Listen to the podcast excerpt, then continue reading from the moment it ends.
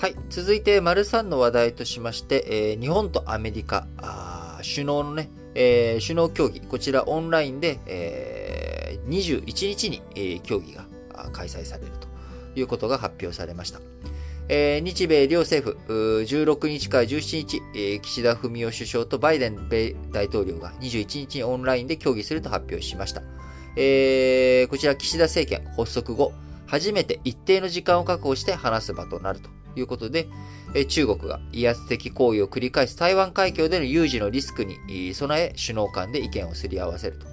え同時にね、え北朝鮮、え今、ミサイル、いろんな実験とか発射行為を繰り返していると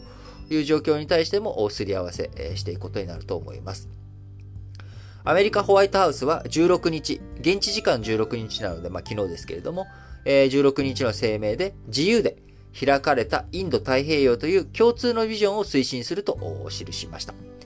日本、アメリカ両政府は協議終了後に共同での成果文書を発表する方向で調整をしているということで、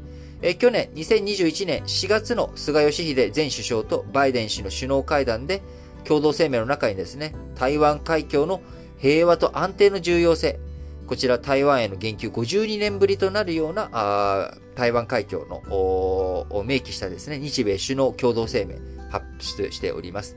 え今回、そこからね、えー、まあ、1年は経ってないですけれども、8ヶ月、9ヶ月経ったところで、えー、両政府、えー、さらに、え、9ヶ月前よりも、より一層、有事に対しての危機感というかですね、緊張感が、高まってきている、そういった状況の中で、えー、日本何考えているのと、アメリカどう考えているのえこちらの認識をね、しっかりと共有していくということを、え進めていく話になっていくのかなと思います。えー、今ですね、あのー、やっぱりいろんなところでいろんな活動があるわけですよね。あの、ウクライナの問題、えー、こちらについては、やっぱり、ロシアからのね、圧迫が強まっている。で、えー、ロシア、そのウクライナだけじゃなく、カザフスタンの問題とか、中央アジアの問題、あるいは北方領土。こちらでもいろんな軍事展開とかねえ、いろんな動きをしていると。いうところ、こちらについても日本とアメリカ協力関係備えていかなければいけない。えそして先ほど丸2でもお伝えしました通り、圧迫を強めている北朝鮮。こちらの北朝鮮の対策、対応、どういうふうに、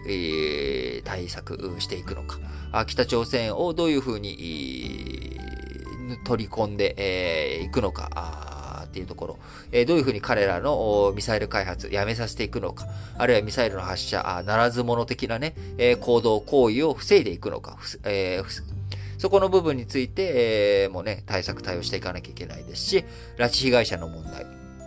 こちらはね、最大の人権侵害ということになりますから、あまあ、こちらについて、えー、もう日本とアメリカ、共同で考えていかなきゃいけないことがあると。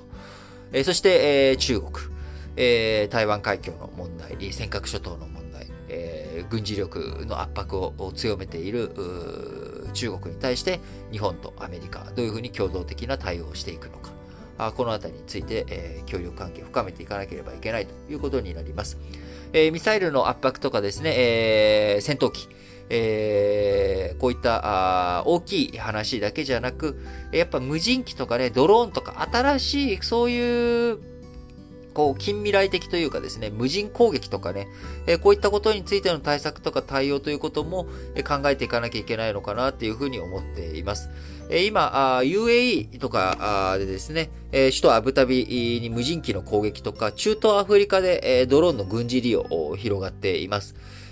こちらね、どちらかというと、反政府組織だったりとか、あの、テロ組織とかですね、国家以外のところが非常に使っているっていうところが強くありますけれども、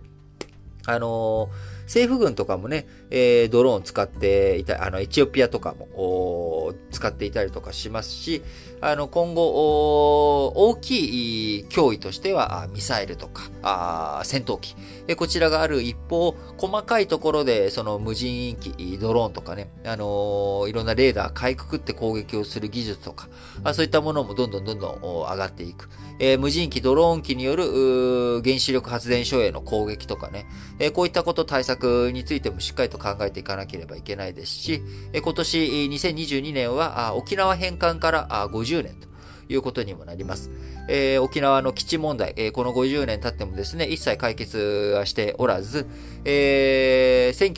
1995年に辺野古のね、えー、普天間の移設の問題、え95年 ?96 年、えー、だったとしてですね、えー、沖縄返還から24年とかね、えー、経って、えー、そういった合意がなされていて、えー、それよりも長い時間、50年という時が経ってしまっているということになりますから、あのー、やっぱりしっかりと考えていかなきゃいけないことたくさんあるわけですけれども、日米首脳会議、えー、協議、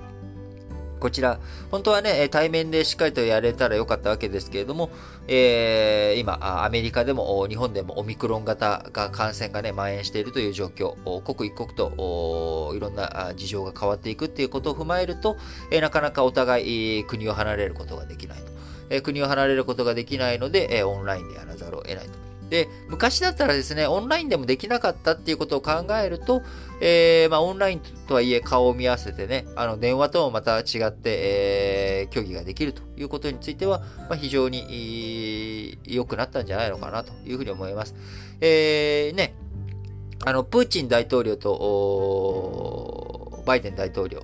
結構去年のね、年末、12月、結構頻繁に電話だったりとかオンラインだったりとかで協議を進めていっているわけですから、まあ、やっぱ手軽さがあるわけですよね。えー、日本としてもですね、えー、重要なタイミング、ポイントポイントで、えー、バイデン大統領とアポを取って、えー、話ができる対応、体制、えー、こちらをしっかりと作っていくということが、まあ、まずは当面、えー、大切なポイントになってくるのかなと。え、その上でですね、え、今回の共同声明、またどんな話、上がっていくのか、どういったキーフレーズが出出てくるのかというところを、21日、えー、その成果、結果を踏まえてですね、また、この新聞解説ながら劇の方でご紹介できればなと思っています。